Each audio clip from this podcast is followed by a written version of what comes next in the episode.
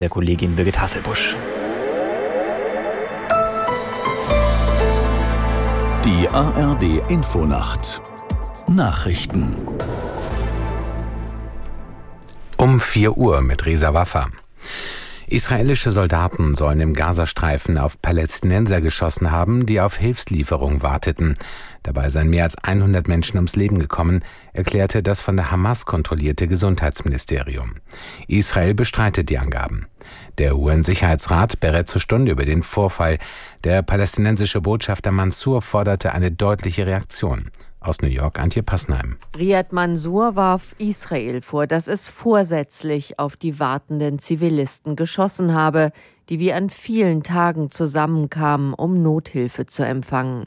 Mansour erklärte, die tödlichen Wunden zeigten, es sei absichtlich gezielt und getötet worden. Doch diese Angaben können genauso wenig belegt werden wie die der israelischen Soldaten, die sagen, sie hätten sich bedroht gefühlt. Die Finanzminister der G20-Länder haben sich bei ihren Gesprächen in Brasilien nicht auf eine Abschlusserklärung einigen können.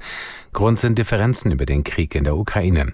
Aus der NDR Nachrichtenredaktion Konstanze Semidey. Bundesfinanzminister Lindner sagte in Sao Paulo, die Teilnehmer des Treffens hätten keine gemeinsame Sprache gefunden zu den Auswirkungen des Ukraine-Krieges auf die Weltwirtschaft.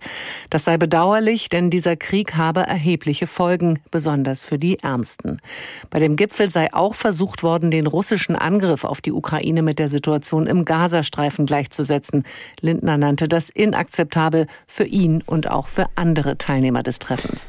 Bei der Deutschen Bahn könnte es bald neue Streiks geben. Wie der Konzern mitteilte, hat die Lokführergewerkschaft GDL die Tarifgespräche für gescheitert erklärt. Ein Sprecher sagte, trotz großer Zugeständnisse habe die GDL den Verhandlungstisch verlassen. Die Gewerkschaft selbst will sich erst am Montag äußern. Sie wirft der Bahn vor, dass sie Informationen zu den gescheiterten Verhandlungen an die Medien durchgestochen hat. Nach der Festnahme der mutmaßlichen früheren RAF-Terroristin Daniela Klette vermuten die Ermittler, dass sich ihre Komplizen Ernst Volker Staub und Burkhard Garwig in Berlin aufhalten könnten. Das teilte das Landeskriminalamt Niedersachsen mit. Die Polizei intensiviere daher die Fahndung in und um Berlin. Im Wohnhaus von Klette in Kreuzberg entdeckten die Ermittler weitere Waffen, unter anderem eine Panzerfaustgranate und eine Kalaschnikow. Das waren die Nachrichten. Das Wetter in Deutschland tagsüber meist trocken, im Süden zunehmend bewölkt und etwas Regen. Die Höchstwerte liegen bei 6 bis 16 Grad. Die weiteren Aussichten. Am Samstag wechseln bewölkt, im Osten und Westen Regen. Am Sonntag freundlich, im Osten und Westen wieder etwas Regen. Und am Montag meist trocken, nur Richtung Westen etwas Regen. Die Höchstwerte liegen an allen Tagen zwischen 8 und 16 Grad. Es ist 4 Uhr und 3.